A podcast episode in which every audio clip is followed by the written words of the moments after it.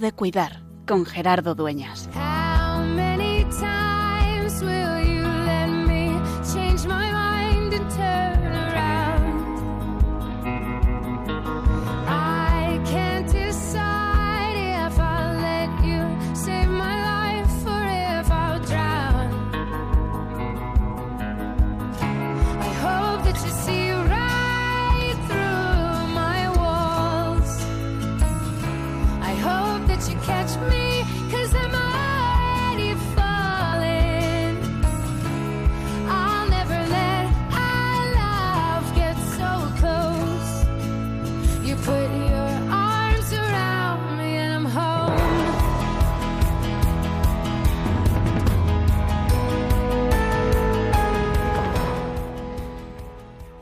Este mes dedicado al rosario y a las misiones, decía el Papa Francisco el pasado domingo en el Ángelus, no nos cansemos de invocar por intercesión de María el don de la paz.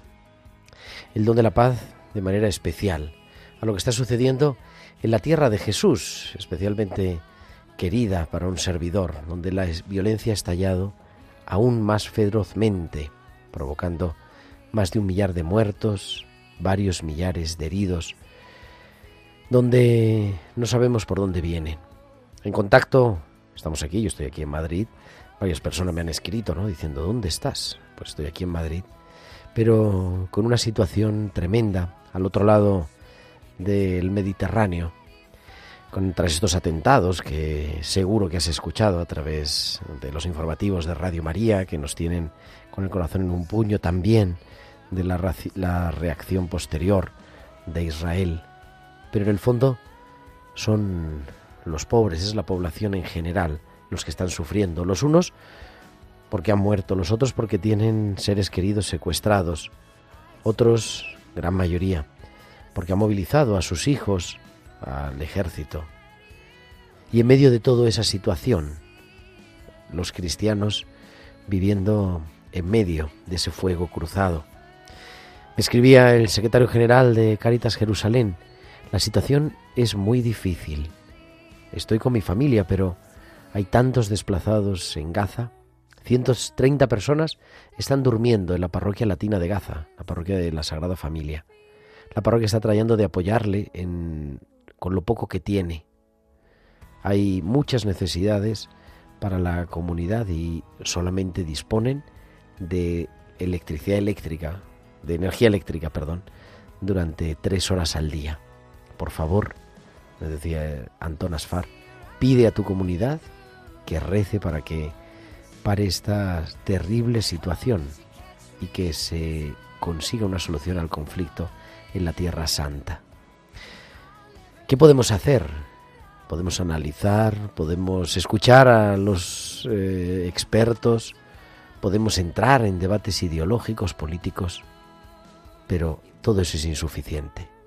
Nosotros estamos llamados a ponernos en manos de Dios y rezar por la paz, porque rezar por la paz nos compromete, nos compromete con los últimos, con los olvidados, y rezar de manera especial por los cristianos de la Tierra Santa, que están llamados a ser por vocación esas piedras vivas, en los lugares mismos donde ocurrieron los misterios de nuestra salvación, y que son constantemente golpeados por unos y por otros, por la situación, por la violencia.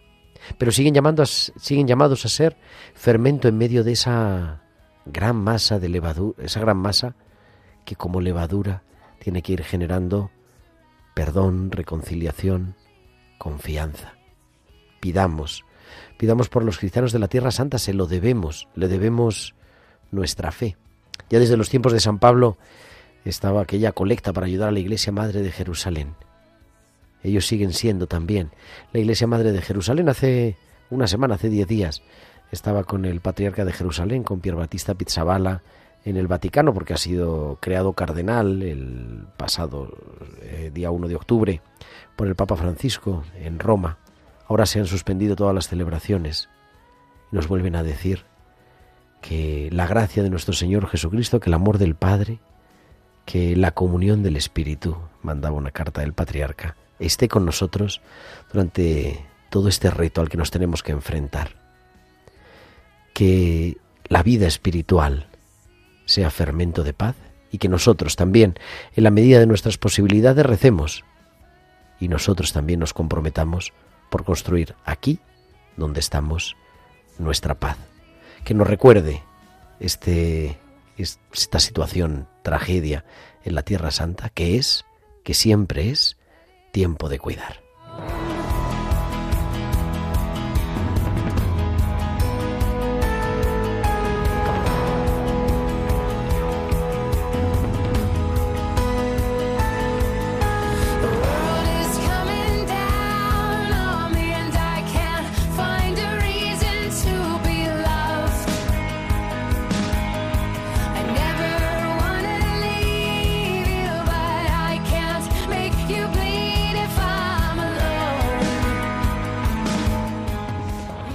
Pues muy buenas tardes, queridos amigos de Radio María, y muy bienvenidos a esta nueva edición de Tiempo de Cuidar eh, a las 8 y 7, 7 y 7 en Canarias. Comenzamos en directo desde los estudios centrales de Radio María en Madrid esta nueva edición de Tiempo de Cuidar, la número ya 250, 250 martes, acompañándote de 8 a 9 de la noche, de 7 a 8 en Canarias, en el programa de Pastoral de la Salud de Radio María en este martes 10 del 10 del 2023, marcado por las noticias desde el pasado sábado, nos levantábamos de madrugada con esas noticias en la Tierra Santa, pero con muchas otras cosas que queremos también compartir para seguir aprendiendo a cuidar.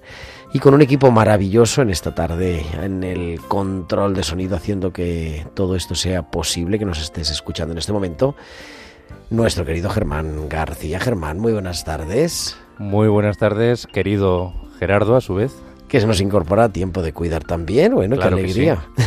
Vamos entre la liturgia de la semana y tiempo de cuidar. Exactamente. Indistintamente. Así estamos, así, hombre, trabajamos siempre en familia. Y con un equipo también detrás de todo esto, en la preparación, en la producción del programa eh, Tibisay López, en la música esta tarde. Bárbara Omar y con muchas cosas que contarte en esta tarde del 10 de octubre. De manera especial hacíamos hace dos semanas referencia al final del programa de la importancia de, de formarnos, de aprender en eso que llamamos la relación de ayuda, el counseling. Y vamos a hablar con un invitado muy, muy especial, que lo hemos tenido aquí, que hemos dedicado algún programa precisamente este verano, pero que es especialista en esto, que no es otro que el padre, lo anuncia ya el padre Arnaldo Pangrazzi, religioso, sacerdote Camilo y, bueno, un especialista desde luego en pastoral de la salud y en relación de ayuda y nos va a hablar de todo ello. Y como siempre en los hospitales con alma, en este segundo martes de mes, nuestra sección de arte con nuestra historiadora del arte, Sofía Gómez Robisco, con C de Arte, nuestras pinceladas bíblicas y mucho más. Y como siempre esperamos también vuestros comentarios, vuestros mensajes en nuestro correo electrónico, tiempo de cuidar arroba radiomaria.es tiempo de cuidar arroba radiomaria.es y nos podéis seguir en las redes sociales. En Facebook somos Radio María España y en Twitter o en X, que le llaman ahora, arroba Radio María España. Además, durante la emisión del programa nos podéis enviar vuestros mensajes de WhatsApp a nuestro número del estudio al 668-594-383. Al 668-594-383. Pues son ya las 8 y 9, 7 y 9 en Canarias. Viajamos hasta San Sebastián porque allí, como cada semana, nos espera Valcisa que nos trae sus hospitales con alma.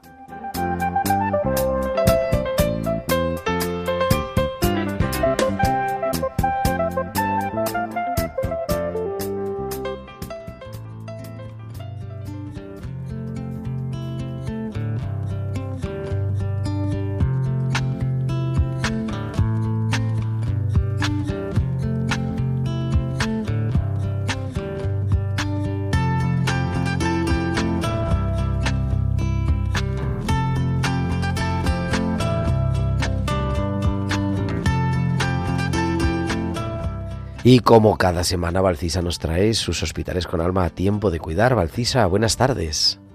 Buenas tardes, Gerardo, y buenas tardes también a todos los oyentes. El legado. Egunon Guruche. Voy dando los buenos días mientras entro en la habitación con una sonrisa. ¿Cómo estás? Bueno, no sé muy bien. ¿Qué decirte? Ya ves tú, me contesta. Viva, te veo. Así que yo estoy feliz de que sea así. Me mira algo sorprendida por la franqueza de mi frase, pero reconociendo la veracidad de mis palabras. Tienes razón, doctora, estoy viva, y eso para mí no es poco. Guruche y yo nos habíamos conocido hacía más de una semana, el día de su ingreso para su tercera cirugía del corazón. Ambas sabíamos que la cirugía a la que se tenía que someter tenía muchos riesgos. Tanto ella como toda su familia se habían despedido con la esperanza de volver a verse, pero admitiendo que la vida no la dirigimos nosotros. Estando en contacto con gente que asume poder encontrarse en el final de su vida, me encuentro escenarios muy diversos. Siempre me ha sorprendido lo mucho que la gente se esfuerza por dejar cosas para cuando se muera, casas, joyas, herencia. Y me da pena que olvidemos lo que podemos dejar a las personas en vida. Siendo vigilantes a nuestras palabras y acciones, lograremos apreciar aquello que la gente nos deja y cuidaremos de todo lo que nosotros dejamos. Durante este fin de semana, Guruche, aun siendo la paciente con menor movilidad, todo el personal la destacaba por la vitalidad que emanaba. El legado más bonito que podemos ir dejando y recibiendo a lo largo de nuestra vida se hace real en cada encuentro concreto, que como Guruche poco tiene que ver con cosas tangibles. Hasta la semana que viene. Hasta la semana que viene, Valcis. Aquí te esperamos en tiempo de cuidar, como siempre, con tus hospitales con alma.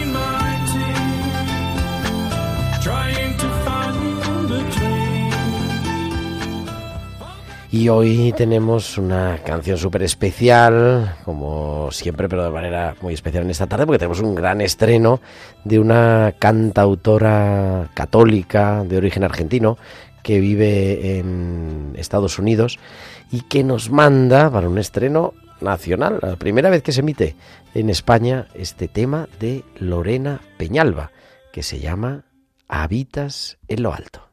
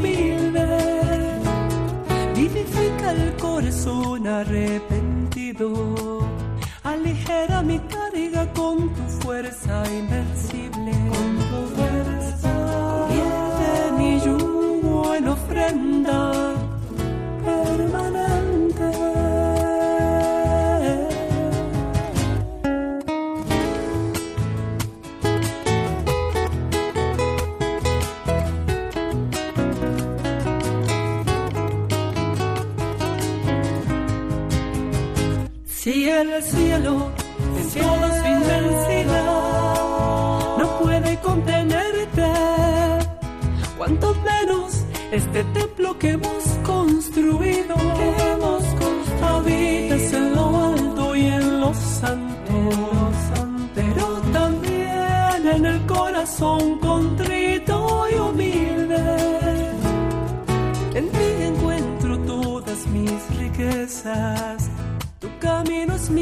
gozo, tus preceptos son mi guía. En ti nos movemos y existimos, por ti respiro. Si el cielo en toda su inmensidad no puede contenerte, cuanto menos este templo que hemos construido, que hemos construido, habitas en lo santos, pero también el corazón contrito y humilde. Lorena Peñalba, habitas en lo alto, en directo, en tiempo de cuidar, 8.16, 7.16 en Canarias. Y entramos en este tema del día, con que es la, el counseling, la relación de ayuda, con un invitado que tenemos ya en la línea, que es el padre Arnaldo Pangrazzi, doctor en Teología Pastoral Sanitaria por el Camilianum de Roma, sacerdote, eh, presidente de la Asociación Italiana de Pastoral Sanitaria durante muchos años, también de la Asociación Italiana Europea del Enneagrama y muchas más cosas, y ahora destinado en tres cantos, y por eso tenemos la alegría de en fin, poderlo tener aquí. Querido Arnaldo, caro Arnaldo, buonasera. Buenas tardes a ti, Gerardo, que te veo siempre animando un- una parte de ese programa de radio que animas Radio María. Quiero saludar a los oyentes que están siguiendo a través eh, de esta forma de comunicación muy significativa desde el punto de vista humano, espiritual y psicológico que puede consolar y iluminar a muchas personas. Así es, gracias a ti, querido Arnaldo, por estar aquí. Un honor tenerte. Hace 15 días, cuando culminaban, o estábamos justamente en el medio eh, de las jornadas nacionales, hablando sobre ese lema que tenemos este año, dar esperanza en la tristeza. eh, hablábamos en- al final del programa unos minutos con Felicidad Vicente, conocida y querida para los dos, ¿no? sobre la importancia de la relación de ayuda del counseling en pastoral de la salud y yo sobre la marcha dije tenemos que dedicarle un programa a esto porque es verdad que es algo que a mí me ha ayudado mucho desde que hice hace ya muchos años el máster en counseling ahí precisamente con los Camilos en el Centro de Humanización de la Salud y, y por eso la idea ¿no? de compartir estos minutos de radio esta tarde ¿Qué es para la gente que nos escuche así? Dice, ¿qué es el counseling? ¿Qué es la relación de ayuda, Arnaldo? Bueno, el counseling, un poco conectado con el significado de esta palabra, counseling, sería como un consejar, saber acompañar, eh, cuidar a nivel emocional, eh, a nivel eh, espiritual, las personas que están pasando por momentos difíciles en la propia vida. Entonces, es una forma hoy con valor creciente como un método que lo están atendiendo personas de varias profesiones, muchos eh, del mundo de la salud, tal vez médicos o enfermeras, o también psicólogos y trabajadores sociales. Eh, aquí tenemos también algunos educadores o agentes de pastoral, junto a voluntarios que eh, se preparan, diríamos, a través de una preparación teorética, a través de una variedad de cursos, más o menos me parece que hay un equipo de cerca 20 docentes en este máster en counseling eh, que imparten cada uno eh, una específica área del cuidado de las personas que están pasando a través de momentos difíciles. Entonces, podrían ser tal vez personas que tienen problemas, dificultades personales, o algunos están pasando a través de crisis de, matrimonio o en la relación de pareja, o tal vez hay padres que no, no se entienden bien con los hijos, hay muchos conflictos, tensiones, y las personas necesitan abrirse con algunas personas competentes en el campo, que serían los counselors, lo que atienden esta formación, este máster que tú también has atendido, para ir profundizando la preparación, sea desde el punto de vista teórico, a través de cursos, lecciones, eh, eh, clases teóricas, sea a través de momentos experienciales, ejercicios que que se pueden hacer en grupos, en parejas, o a través del análisis de, diálogos o, de casos específicos que pueden permitir a los participantes de ir descubriendo modalidades, metodologías eficaces para ayudar a las personas a, resolver o a manejar de una manera más positiva estos momentos difíciles que están pasando. Tal vez es la toma de decisiones sobre el tema de la salud, si hacer o no hacer una terapia o cómo aguantar tal vez una enfermedad crítica o terminal. O pueden ser situaciones eh, de trabajo también que producen estrés en la vida de la persona o la pérdida de trabajo. Entonces estas sesiones, junta a momentos eh, prácticos que las personas atienden durante el recorrido, porque la duración de los cursos es como dos cursos podríamos decir, académicos que incluyen 12 eh, sesiones de presencia con un horario, me parece, de, de, 12 pues horas cada fin de semana, cada fin, una vez al mes, cada un fin de semana, del viernes por la tarde, cuatro horas, y el sábado más o menos de las 9 a las 17, 18. Entonces, eh, y después reciben tareas, lecturas de libros, de artículos, que ayudan a los participantes a ir profundizando temas que se han tratado durante el encuentro de esta sesión.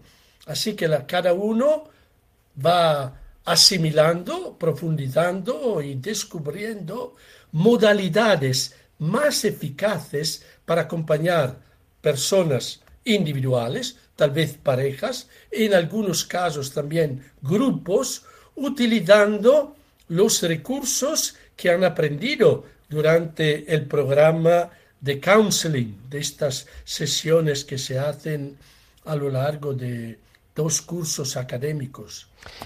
En el fondo es eh, sacar, tú tenías un libro que decía los voluntarios, ¿no? Hacer bien el bien no basta para acompañar a la gente, no basta, Arnaldo, la buena voluntad, se le presupone, ¿no? A todo el que está en estas profesiones de ayuda, de acompañamiento en el sufrimiento, sino también la necesidad de prepararnos, de formarnos, porque vamos a acompañar a personas que están sufriendo, que están, por lo tanto, con el corazón abierto, especialmente vulnerables, y también es una responsabilidad tanto para los que lo hacen a nivel profesional como para los que lo hacen a nivel de voluntariado, el entrar ¿no? en ese lugar sagrado que es la intimidad de la persona, en, sufriente de manera especial.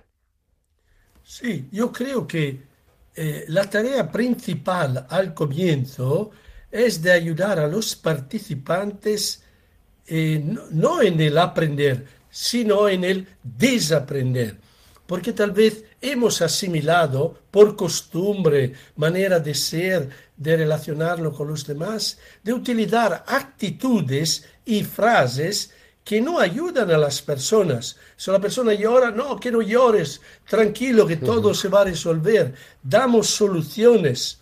O tal vez somos bomberos eh, que apagan a las emociones o los sentimientos que las personas viven, sobre todo si hay una crisis familiar, hay una separación o una traición afectiva, o la persona se está muriendo el esposo o la hija, y entonces viven momentos difíciles, dramáticos, y necesitan comprensión, necesitan humildad por parte de aquellos que se acercan a ellos. Entonces, eh, la preparación de este máster mira, en primer lugar, a quitar por medio estos hábitos ineficaces que hemos heredado en la familia, tal vez en la escuela o tal vez en la formación religiosa, de ser personas que dan consejos, que resuelven los problemas. No, hay que ir identificando y despertando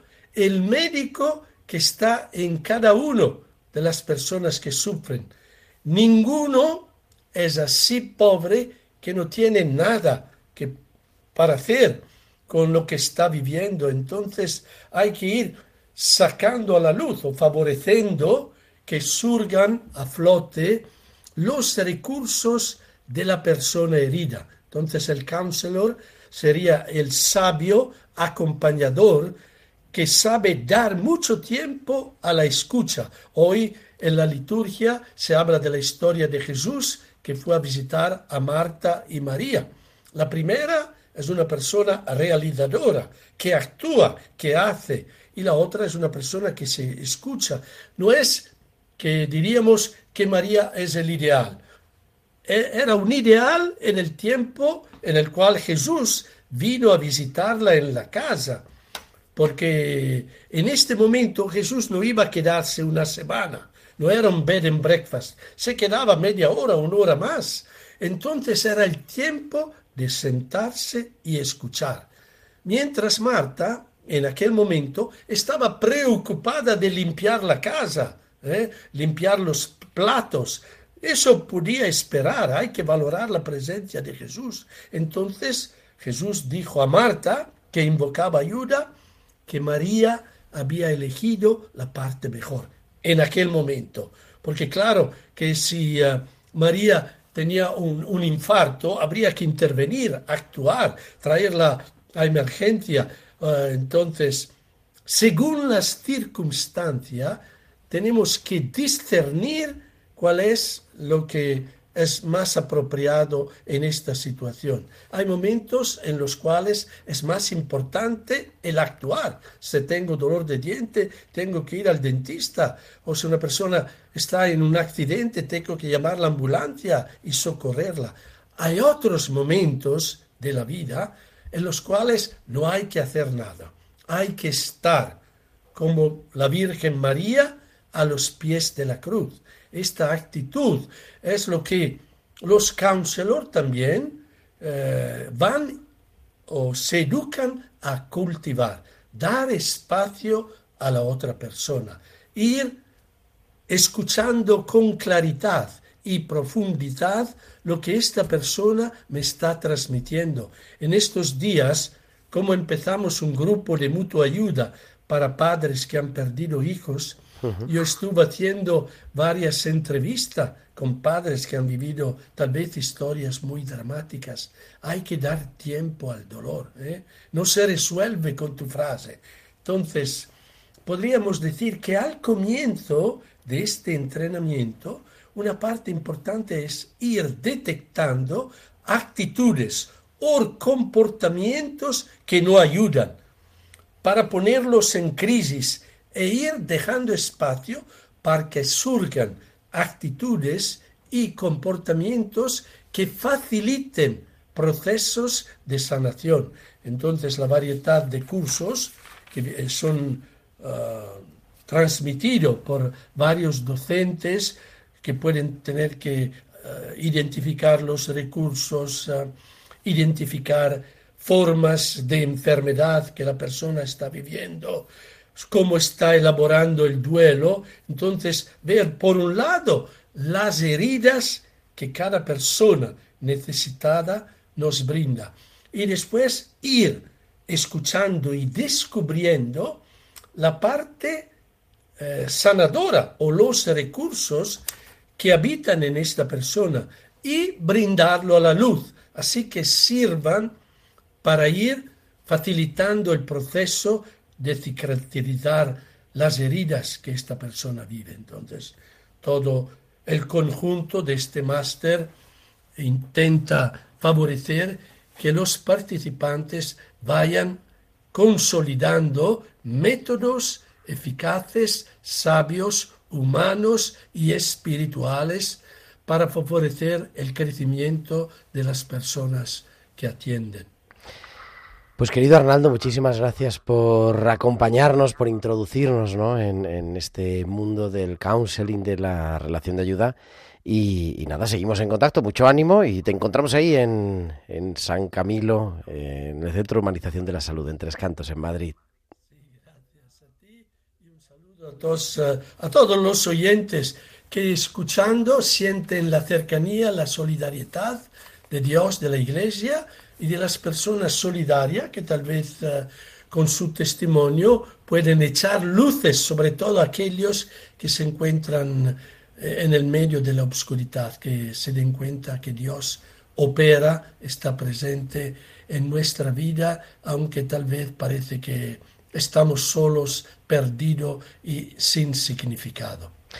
Muchísimas gracias. Es el padre Arnaldo Pangrazzi, sacerdote religioso Camilo, especialista, un especialista mundial de reconocido prestigio en Pastoral de la Salud que nos acompaña esta tarde y nosotros ocho y media, siete y media en Canarias, como cada segundo martes de mes tenemos nuestra sección de arte con nuestra historiadora del arte, Sofía Gómez Robisco.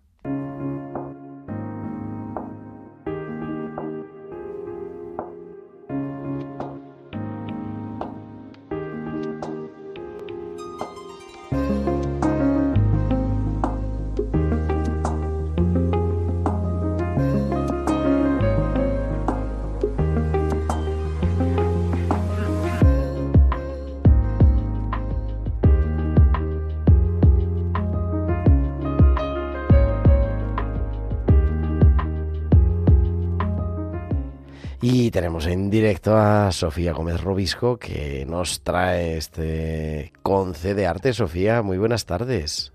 Buenas tardes, Gerardo. Recién llegada también, ¿de dónde has venido ahora? Esta vez de, Nápoles. Madre mía, es la maleta viajera. Pues, ¿qué nos traes? ¿Qué nos traes en este día de octubre?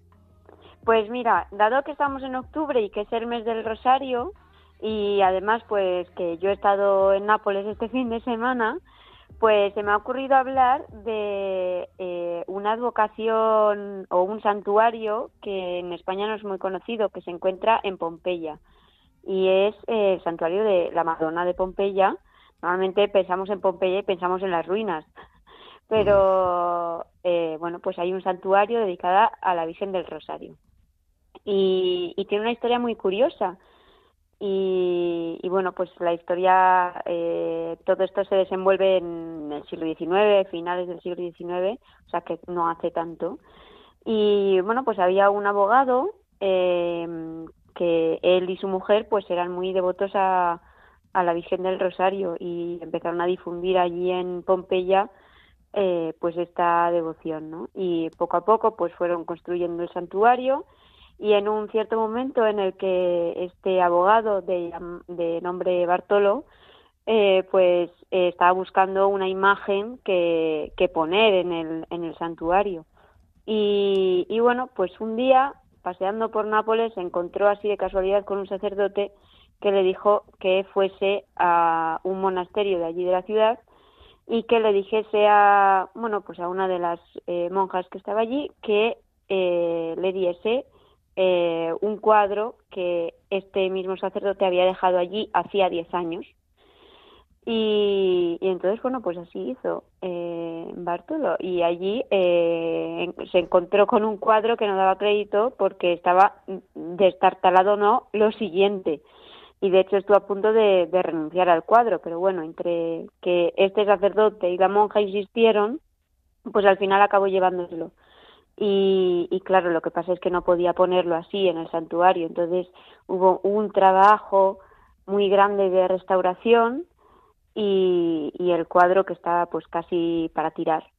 Eh, volvió a la vida, volvió a la vida y allí que se puso en, en el santuario y es el que se ve hoy cuando uno va. Y, y bueno, pues pensaba mucho en el tema del cuidado, cuántas veces damos cosas por perdidas eh, cosas, acontecimientos, oportunidades o incluso personas y lo único que necesitan es un poco de mimo y cuidado. Así que con eso me quedo, que, que ojalá que, que sepamos ver más allá de, de la primera apariencia. Pues efectivamente, que nos quedemos y que vayamos más allá de la primera apariencia y sepamos mirar con profundidad, que yo creo que así también es como nos mira Dios, ¿no? Exactamente. Querida Sofía, como siempre, muchísimas gracias por abrirnos, esponjarnos el corazón y nos escuchamos el mes que viene aquí en tu sección C de Arte en Tiempo de Cuidar. Hasta la próxima. Es Sofía Gómez Robisco, 8.35, 7.35 en Canarias. Continuamos en esta tarde hablando de relación de ayuda, hablando de counseling, de la importancia que tiene ¿no? también la formación para poder cuidar, para poder ayudar a los demás, para poder hacer bien el bien, para saber dar espacio, para saber escuchar, que como nos decía Arnaldo, se trata de aprender, pero también muchas veces de desaprender cosas, frases que decimos con buena intención, pero que se clavan en el corazón. Pues entramos ya en el tiempo de la tertulia, en tiempo de cuidar.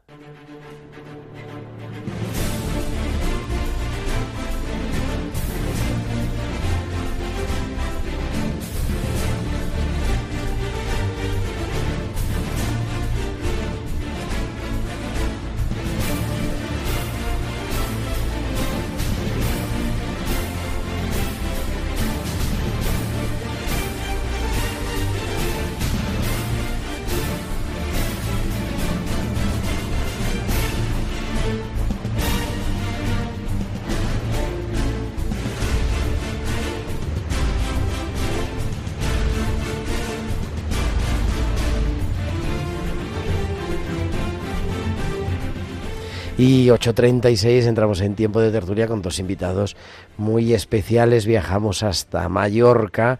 Ahí está el delegado de Pastoral de la Salud de Mallorca y también representante de Baleares en el, en el equipo nacional de Pastoral de la Salud, que es Francisco Carbona. Paco, muy buenas tardes.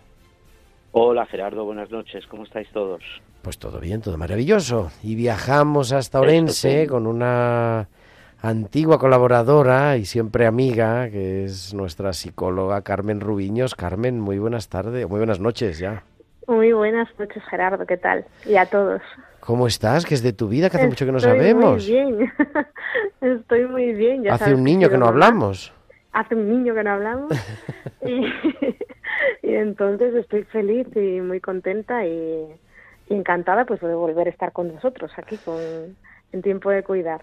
Claro que sí, para hablar de counseling, de relación de ayuda, de la importancia en la pastoral, en nuestro día a día, eh, nuestra pastoral, Paco y yo, como capellanes de hospital, en tu trabajo y tu pastoral, podríamos decir, como psicóloga también y en el trabajo con las personas mayores, porque los tres nos hemos formado, de hecho Carmen y yo hemos sido compañeros, somos condiscípulos, compañeros de promoción, y, no lo sé, ¿cómo lo habéis vivido? Yo decía la semana pasada, así por introducir, o hace 15 días, cuando hablaba de esto, que cuando comenzamos eh, el estudio, ¿no? la formación en counseling, en relación de ayuda, nos dijeron, bueno, es que esto es algo que tiene que cambiar también vuestra manera de, de ser, ¿no? De alguna forma. Y yo decía, pues vaya tontería. Y al paso del tiempo, al acabar el máster en este caso, decía, oye, pues es verdad, esto ha pasado, ¿no? Escuchar otra forma, estar atento con los oídos abiertos al sufrimiento de los demás. Y yo, para mí, es, eh, ha sido una cosa que me ha enriquecido mucho personal y pastoralmente. No sé cuál ha sido vuestra trayectoria, Paco, Carmen, como queráis. Em, pues si a Paco le parece bien, venga, si a Paco le parece bien y a ti también, pues empiezo yo. A ver, eh, yo veo como mm, el counseling, por, por definirlo, ¿no? Así para, para quien nos esté escuchando y no sepa qué es eso del counseling, eh, es un, un proceso mm, mm, interactivo de acompañamiento, ¿no? Donde nosotros lo que, lo, eh, nuestro objetivo es eh, ayudar a la otra persona, a, a la persona que tenemos enfrente, a encontrar su propia solución, ¿no? Eh, su propia resolución al, a, pues a la dificultad, al problema, a la enfermedad que esté teniendo. Y mm, yo ahora que he sido madre, eh, lo, lo, lo, comparo, ¿no?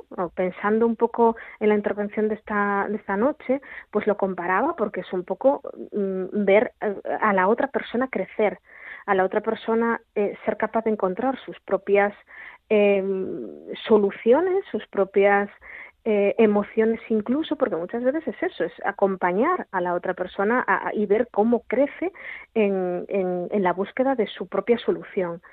Eh, y yo lo he vivido así, ¿no? Es algo de que me he dado cuenta ahora, precisamente esta tarde reflexionando. Es un poco como ver crecer a la persona que, a la que estás acompañando en su proceso de, de, de, búsqueda, ¿no? De, de, respuestas. Y yo me he dado cuenta de que eh, eh, podría ser un buen símil ver cómo la otra persona, eh, haciendo las preguntas adecuadas, eh, buscando, ayudándola a buscar eh, sus, sus, propias respuestas, caminando a su lado o incluso un poquito por detrás, ¿no? Para, para mediante la comunicación, mediante el acompañamiento, mediante preguntas, a, a, que se encuentre a sí mismo. Es como, como ver crecer a un hijo, ¿no? de alguna manera. Paco. Totalmente de acuerdo con lo que dice Carmen y a su vez creo que es muy importante la metodología del counseling, no solamente para el tema eh, del dolor, del sufrimiento, de la enfermedad, de las pérdidas, sino también de, como, un, como un motivo para poder crecer, ¿no? Y hacer crecer a los demás y con los demás crecer tú. Sobre todo, sobre todo con, con una música y una letra. La música siempre tiene que ser el silencio y la letra siempre tiene que ser la escucha, una escucha atenta, uh, atenta a lo que el otro dice y, y, y no dice, ¿no? Para mm. ser realmente ayuda, ¿no? Acompañar, como decía, que significa sentarte en la mesa con el otro, la mesa existencial, la mesa donde el otro experimenta su, su vida y sus situaciones, sus relaciones, y en, y, en, y en este caso sus pérdidas también, evidentemente, ¿no? Pero sobre todo es ese tiempo, ese tiempo que dedicamos expresamente a ser solidarios con los demás, ¿no? Desde la enfermedad, desde una pérdida de trabajo, desde una ruptura matrimonial, desde muchos mm, aspectos de la vida donde entra el sufrimiento, ¿no? Había un escritor que decía los cuerpos duelen pero la persona sufre, ¿no? Y ahí hay mucho eh, trabajo que hacer, trabajo solidario y, y como eh, herramienta de evangelización es elemental, ¿no? Eh, no simplemente estamos hablando, conversando, sino que estamos ayudando, ¿no? Y, y, esta ayuda es fruto del respeto incondicional al otro, ¿no? Como espacio, como tierra eh, sagrada, donde eh, desde un punto de vista de la fe Dios tiene algo que decir, tiene algo que compartir con esa persona y con aquel también que escucha, ¿no? Yo me pasó una cosa, os voy a contar una anécdota y por si a lo mejor puede iluminar, o, vosotros también os animáis, ¿no? Alguna cosa, una, compartir algún momento. Me acuerdo que había fallecido una auxiliar del hospital de cáncer con treinta y tantos años, una, una muerte tremenda. Fuimos al, al tanatorio, tuvimos allí una oración y yo estuve hablando pues un rato con la madre que había muerto su hija. Y al terminar me acerqué donde estaba pues algunas enfermeras auxiliares del hospital y me dijeron, bueno, ¿qué le has dicho, no? O sea, ¿qué se le dice a una madre en ese momento? Y a mí me salió de manera espontánea decirle, pues la verdad es que no le he dicho nada, nada más la he escuchado. Quizá esto, en fin, es una intuición, ¿no? De no se trata tanto de decir como de dejar que el otro pueda expresar lo que lleva. Sí, eh, es, es así. Y yo mm, seguro que estáis de acuerdo conmigo. Es, eh, Pero vamos a ver, a lo mejor em, no. Ah, yo creo que sí. yo creo que sí, porque eh, no solo, o sea, es escuchar, pero es eh, pregunta también para comprender por qué la otra persona eh, actúa así, se siente inseguro, por de dónde viene esa inseguridad, ¿no? Escucha y pregunta no por curiosidad, sino para, para comprender, para comprender por qué esa persona se está, eh, tiene ese dolor, ¿no? O en el caso que tú cuentas, eh, es muy fácil para todos poder empatizar, eh, porque a, una madre que se le ha muerto un hijo, pues es, esto tiene que ser dolorosísimo. Pero eh, también hay en ocasiones eh, dificultades, en, pues lo que decía Paco, ¿no? Pues una pérdida de un trabajo o cualquier otra dificultad que genere sufrimiento en la persona eh, y en la que nosotros nos puede incluso costar empatizar. A mí me ha pasado en alguna en alguna ocasión, pues yo no sé esta persona por qué se ha comportado así, eh, por qué ha actuado de esta forma y, y, las preguntas que nosotros hagamos, cuando las hacemos, eh, tienen que ser dirigidas efectivamente a escuchar eh, a esa persona, pero para comprender por qué lo ha hecho. Eh, no necesariamente para nosotros reafirmarnos, tenemos, es bueno que, que, cuando hagamos counseling nos, en, cierto modo nos desdoblemos, ¿no? Y, y dejemos de, de, hacer preguntas para entender nosotros algo eh, o para mm, empatizar o para juzgar o para decirle tú lo que tienes que hacer es, ¿verdad? Sino para comprender a la, a la otra persona en su dolor, en su sufrimiento. Eso para mí es otra característica, ¿no? Fundamental. Escuchar, una es lo que tú dices, solo escuchar y después las preguntas que hagamos cuando las hagamos, hacerlas para comprender, para intentar comprender eh, a, la otra persona sin necesidad eh, de que se sienta juzgada, de que se sienta, cuando alguien no se siente juzgado, de repente habla y habla y, y, nos cuenta su dolor y se permite eh, emocionarse y dentro de pues de toda esa emoción que, que siente puede encontrar su respuesta. Así es como lo, lo veo yo. Hay una frase hay una frase muy hecha y muy conocida que todos hemos utilizado un montón de veces pero es tan evidente no eh, Dios nos ha hecho dos ojos y dos dos, dos orejas no pero nos ha hecho solamente una boca yo siempre que, que, que hago formación a los sacerdotes y a los voluntarios en, en, la pastoral, el equipo de pastoral de aquí de, de, Mallorca, siempre les digo que lo primero que tienen que hacer es eh, utilizar la mirada compasiva, ¿no? El, el, el, el, aquí ahora, el estar, ¿no? Eh, y sobre todo con dos actitudes básicas para mí, ¿no?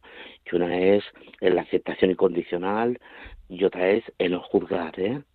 eh el creerte al otro, porque yo qué sé, hay situaciones muy complicadas después de 20 años de estar cerca de la cama de los enfermos, ¿no? Que me he podido encontrar, ¿no?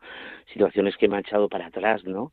Y, y, decir, yo no puedo hablar con mm, cuestiones éticas también, ¿no? Claro, para eso necesitas un adiestramiento, ¿no? El adiestramiento tiene que ser siempre la escuela de la escucha, que escuchar no solamente escuchar palabras, sino silencios, suspiros, mm, miradas, porque el otro comunica más por, no verbalmente que verbalmente, ¿eh? siempre lo decimos eso, ¿no?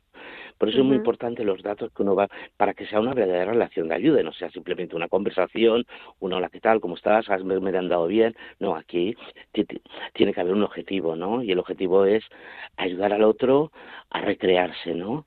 Esa es la diferencia, ¿no? La, hondura, la hondura de la conversación. Exacto, Exacto. Eh, eh, y sobre todo desde una actitud muy empática, ¿no? Eh, incluso una empatía avanzada, ¿no? Esa que, que te desmarca, te descoloca, te, te, te abandona al otro con tus recursos, ¿eh? lo del lo del lo del pozo, ¿no? Hay que saber bajar al pozo, pero con herramientas para poder volver a salir, porque si no mm. uno uno cae en su propia miseria, ¿no? Que claro, recordamos aquello del sanador herido, del libro aquel tan bonito de Neumann, Newman, qué importante es el sentirnos heridos. Y cuando hemos eh, profundizado en nuestras heridas, somos más capaces de acoger eh, en las heridas de los otros, ¿no? Desde una palabra clave, otra, otra, son palabras claves, ¿no? Que es la compasión. Compasión no significa tener pena, compasión es tener pasión con el otro, entender eh, ese sufrimiento o esa alegría también, ¿eh? porque en la relación de ayuda también hay muchas alegrías, ¿no? Hay muchas buenas noticias, ¿no? Después de un tratamiento de quimioterapia, como la persona eh, se rehace, ¿no?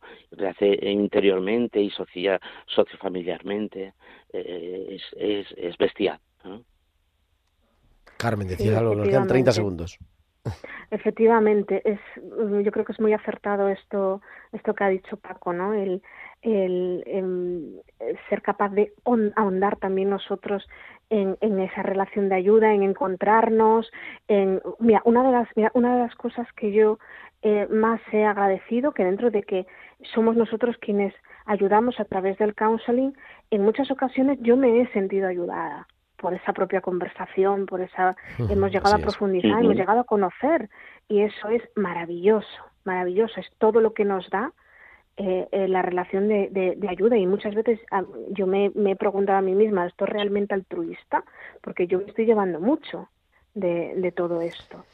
Como ven, queridos amigos, como veis, merece la pena. Muchísimas gracias, muchísimas gracias a los dos. Nos quedamos sin tiempo, pero gracias, Gerardo os plazo a que sigamos hablando porque, en fin, me quedo, nos quedamos cortos. Más vale que seamos cortos. Francisco Carmona, delegado de Pastoral de de Mallorca, Carmen Rubiños, nuestra psicóloga. Muchísimas gracias a los dos. Muy buenas noches. Un abrazo. Gracias y un abrazo a todos. ¿eh? Y cada semana nuestra biblista de cabecera, la doctora Inmaculada Rodríguez Torné, nos trae sus pinceladas bíblicas.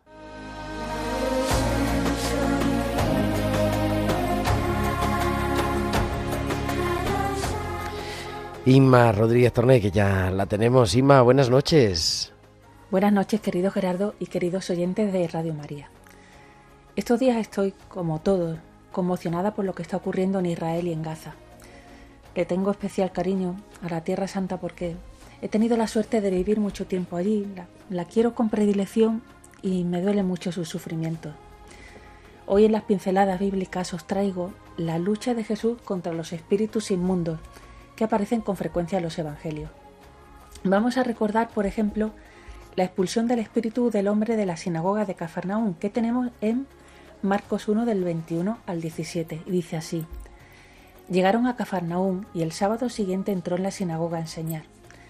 La gente se asombraba de su enseñanza porque lo hacía con autoridad, no como los letrados. Precisamente en aquella sinagoga había un hombre poseído por un espíritu inmundo que gritó ¿Qué tienes contra nosotros, Jesús de Nazaret? ¿Has venido a destruirnos? Sé quién eres tú, el consagrado de Dios. Jesús le increpó, Calla y sal de él. El espíritu inmundo sacudió al hombre, dio un fuerte grito y salió de él. Todos se llenaron de estupor y se preguntaban, ¿qué significa esto? Una enseñanza nueva con autoridad. Hasta los espíritus inmundos les da órdenes y le obedecen. En los evangelios tenemos varios milagros del tipo exorcismo en los que Jesús expulsa lo que nosotros conocemos como demonios, que en el griego del Nuevo Testamento se les llama toneuma to akazarton, es decir, espíritu impuro, que mejor podríamos traducir por espíritu maligno, espíritu contrario a Dios. Había y hay distintos tipos de espíritus. Mm, felicidad en griego se dice eudaimonía, es decir, buen espíritu. El Espíritu Santo ya era conocido desde el Antiguo Testamento cuando actuó en la creación y hablaba por medio de los profetas. Y los espíritus inmundos son esos seres que acampan a sus anchas, sobre todo en el Evangelio de Marcos. Son los causantes de enfermedades mentales, epilepsia, depresiones, tristezas, malas decisiones. Son en definitiva los que llevaban a las personas por el camino contrario a Dios. ¿Te acuerdas de María Magdalena? Pues se decía de ella en el Evangelio que estuvo poseída por siete espíritus. Siete es un número simbólico, como sabes. Con el paso de los siglos, San Ignacio se hizo un experto a la hora de discernir entre los buenos y los malos espíritus. En este pasaje de la sinagoga de Cafarnaún vemos que el mal espíritu enseguida reconoce a Jesús. Sabe que está consagrado por Dios, lleno de asunción y la verdad es que no lo puede soportar. Otro dato. El texto dice que la gente se asombraba porque Jesús enseñaba con autoridad, exusía en griego, y no como los escribas. Y era porque lo hacía desde la fuerza y la experiencia del Dios auténtico y no desde la teoría como los profesionales de la religión de su época. Y este espíritu maligno se puso, según nos cuenta el Evangelio, a soltarle un discursito. ¿Qué tienes contra nosotros, Jesús de Nazaret? ¿Has venido a destruirnos? Sé quién eres tú, el consagrado de Dios, bla, bla, bla, bla. En fin, quiso liarlo porque sabía que le iba a echar de ese pobre hombre al que tenía sometido. ¿Crees que Jesús dialogó con él? Ni mucho menos. A los espíritus inmundos ni agua, decía Jesús. Bueno, pensaba. Jesús sabía que con el mal no caben discusiones ni dialécticas, y por eso no le dejó seguir hablando. Le increpó y le dijo, Calla y sal de él. Y así lo hizo, no después de agitar al hombre con violentas convulsiones y dando un gran alarido. Muchas veces me he preguntado dónde están los espíritus inmundos y quiénes son. Estos días los veo por todas partes, como el evangelista Marcos. No hace falta más que encender el telediario y ver las maldades y aberraciones cometidas en Tierra Santa. Y está claro que si respondemos al mal con mal, los espíritus inmundos se van haciendo más fuertes y más numerosos, se multiplican. Os pido a todos los seguidores de Jesús mucha oración al Espíritu bueno, al Santo, para que nos ayude a identificar a los inmundos y nos dé mucha exusía para hacerlos callar a ellos y a sus múltiples armas. Ruido, convulsiones, violencias y alaridos seguro que dan, no nos cabe duda. Pero no nos asustemos, que Jesús nos ayude a expulsarlos con su poder y en su nombre. Hasta la semana que viene, amigos. Pues hasta la semana que viene, y aquí te esperamos, en tiempo de cuidar.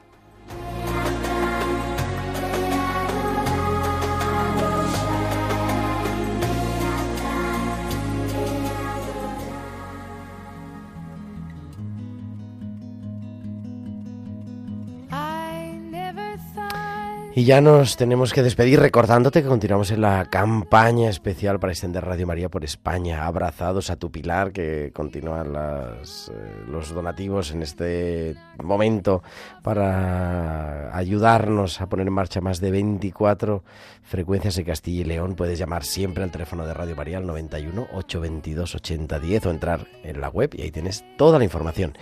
Y nos despedimos, pero volvemos la semana que viene, el próximo martes 17 de A las 8 de la tarde estaremos aquí, como siempre, a las 7 en Canarias. Gracias a Germán García. Y ahora, a las 9 en punto, a las 8 en Canarias, Paloma Fanconi y todo su equipo. Dios entre líneas. Que Dios os bendiga. Un abrazo de vuestro amigo el diácono Gerardo Dueñas.